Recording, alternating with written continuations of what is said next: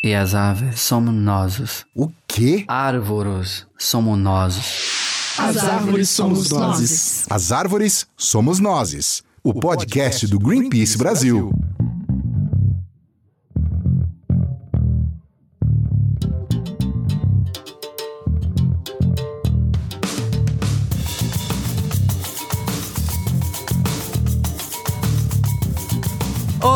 Todas e todos, esse é o Azar porque Somos Nós, o podcast do Greenpeace Brasil. Eu sou Thaís Herrero. E eu sou Rafael Silva, e como você pode ouvir agora, nós estamos de casa. Fazendo o podcast remotamente, já que a gente está fazendo home office desde a semana passada. Isso, todos os escritórios do Greenpeace aqui no Brasil estão fechados, né? Lá em Manaus, em São Paulo, em Brasília.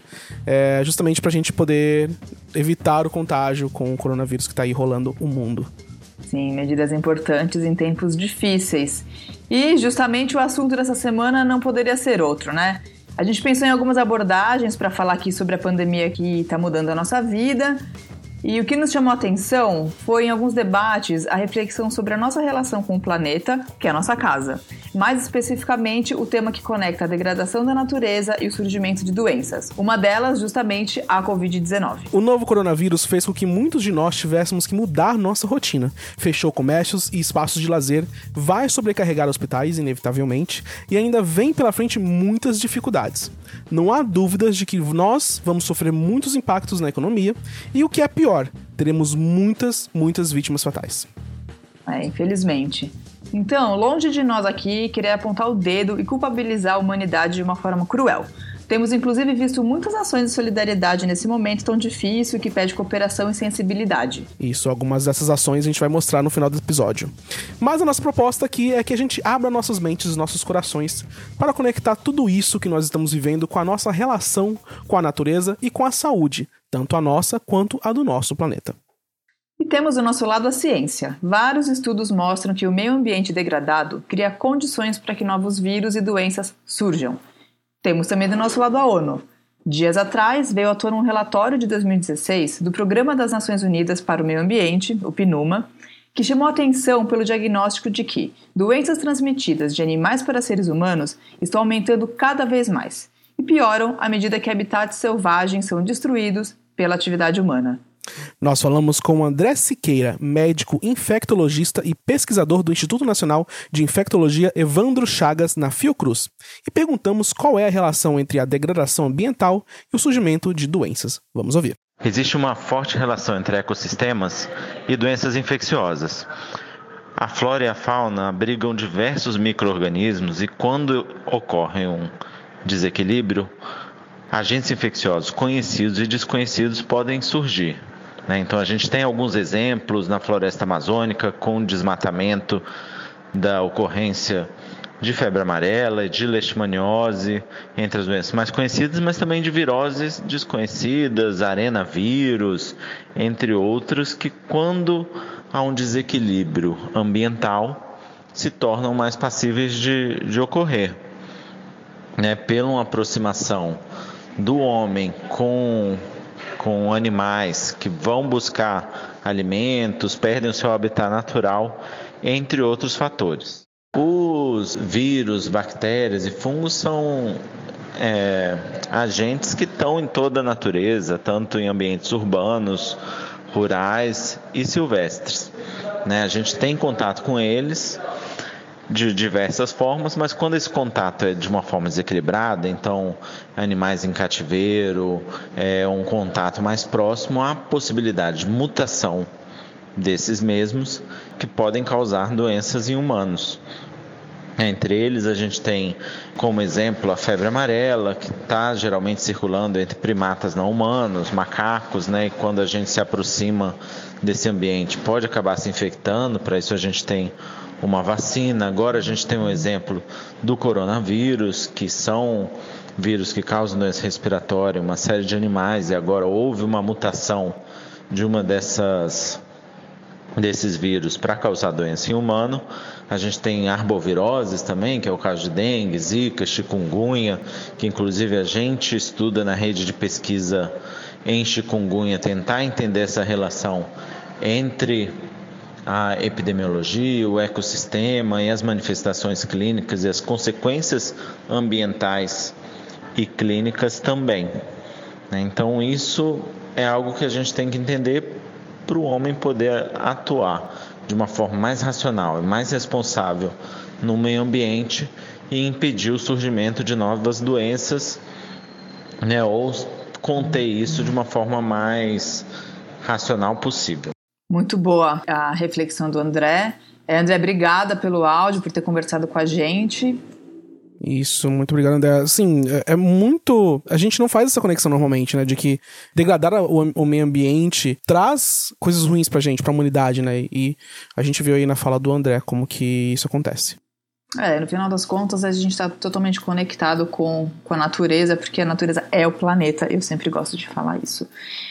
A gente também falou com a Cristiane Mazetti, que é da campanha de Amazônia aqui no Greenpeace Brasil. E ela falou tanto sobre os impactos da degradação ambiental, quanto sobre a importância de mantermos a floresta em pé. Vamos ouvir aqui a, a mensagem dela.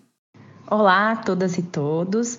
Vocês já devem conhecer ou ter ouvido o trabalho do Greenpeace em relação às florestas, né? E a gente sempre comenta que elas agem como uma solução para combater o avanço da crise climática e para combater a crise da biodiversidade, da perda de biodiversidade, né? Mas que por outro lado, quando elas são desmatadas, elas têm o efeito contrário, então elas emitem gases do efeito estufa e comprometem, né? Tira o habitat de espécies aí que depois acabam sofrendo até risco de desaparecerem. Então, por isso, a gente fala que é muito importante manter, por exemplo, a Amazônia em pé, parar o desmatamento imediatamente mas uma outra função da floresta, que é um pouco menos abordada, é que tendo a floresta conservada e saudável, a gente também evita a proliferação de doenças. Ou seja, quanto mais a gente destrói e interfere nos ecossistemas naturais, como a Cris falou, mais facilitamos o aparecimento de doenças. E esses ecossistemas são, por exemplo, a Amazônia, o Cerrado, outras florestas ao redor do mundo, como a do Congo. Tem tipo, muitas assim que, se destruídas, a gente vai estar prejudicando não só o meio ambiente que, que, a, daquela floresta, como a nossa própria saúde. A Cristiane explicou também é, um pouco mais sobre essa questão das doenças infecciosas emergentes, um nome bem comprido, é que é exatamente o caso da Covid-19, que é causada pelo novo coronavírus. Olhando agora para as doenças, né, a gente tem aí o que é chamado de doenças infecciosas emergentes, que são aquelas, né, que afetam os humanos com patógenos, aí pode ser fungos, vírus, bactérias, que são novos ou pré-existentes, mas que estão se espalhando muito rápido, os quais os humanos têm pouca ou nenhuma imunidade desenvolvida. E a maioria da, dessas doenças emergentes, elas têm origem zoonótica. Esse termo é um pouquinho difícil, mas ele quer dizer que são doenças que são transmitidas de animais para humanos. Várias dessas doenças zoonóticas que a Cristiane comentou são conhecidas nossas. Tem a malária, o ebola, zika, dengue, e elas não são catástrofes casuais, elas têm elementos em comum quando a gente olha para as causas e como elas se espalham. É um dado interessante para entender essa relação entre o desmatamento e o aparecimento de doenças, está num relatório recente publicado pela Agência dos Estados Unidos para o Desenvolvimento Internacional. Desde 1940, 31% do aparecimento e do surto de doenças emergentes e zoonóticas está ligada à mudança do uso do solo, ou seja, o desmatamento. É, a Cristiane explicou para a gente também o resultado desse estudo. Tem duas questões importantes aí quanto à interferência humana nos ecossistemas naturais. Primeiro, que ao desmatar, nós humanos entramos em contato com patógenos que estavam ali na floresta que podem então nos infectar, né? Isso causar aí um surto, enfim, espalhar doença por aí. A outra questão é em relação à biodiversidade. Ao perder florestas, a gente também destrói o habitat das espécies que estão ali. Né? Então, uma floresta que já tem muita perturbação, que está em processo de desmatamento, ela também perde a sua diversidade.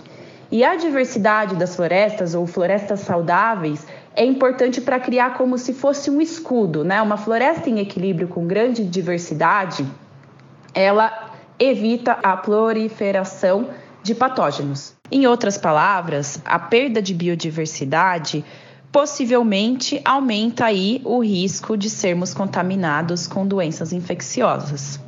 É isso que a Cris falou. A gente tem que evitar destruir a biodiversidade, porque quando a gente faz isso, como também o André falou, estamos destruindo a nossa própria vida. E a gente perguntou também para a Cristiane sobre é, essas doenças mais próximas à nossa realidade. E ela dá o exemplo da malária, que é muito comum em áreas de floresta, em quem mora na região norte, por exemplo. Um exemplo mais próximo da gente é a malária.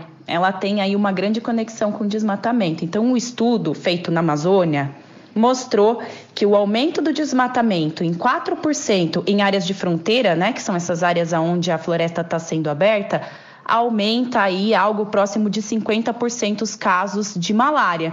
Isso porque os mosquitos eles conseguem aumentar sua população nesse ambiente novo, nessas áreas desmatadas. Então é mais propício aumentar o número de mosquitos e isso faz com que contagie mais gente. Então, o que a gente entende com tudo isso é que enquanto a floresta está lá, saudável, em equilíbrio, é, com diversidade, um mosquito que poderia ser o vetor de uma doença não consegue se espalhar rapidamente. Então, ótimo, fique lá.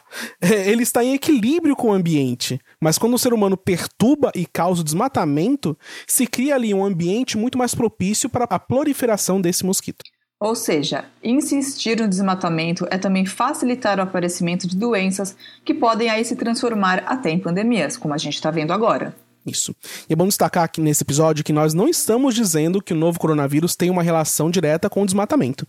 Nós estamos dizendo que a perturbação ao meio ambiente está ligada a surtos como o do coronavírus.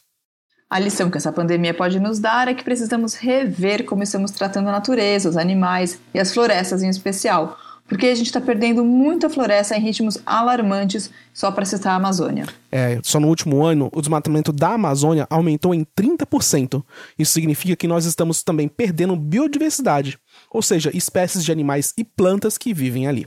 Enquanto o desmatamento favorece apenas poucas pessoas, a gente vê que o desequilíbrio ambiental altera a vida de toda a sociedade. E para terminar, é legal a gente lembrar que vários dados aqui foram retirados de estudos científicos. E diante da pandemia, estamos vendo mais uma vez a importância da pesquisa científica.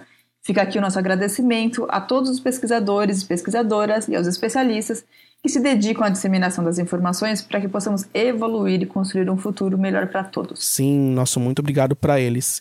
E como a Thaís falou, um futuro melhor também será possível com bastante solidariedade. Para terminar esse episódio do podcast, nós reunimos aqui alguns exemplos de como as pessoas estão sendo solidárias umas às outras para que possamos passar por esse período de uma forma menos ruim, né, Thaís? Sim.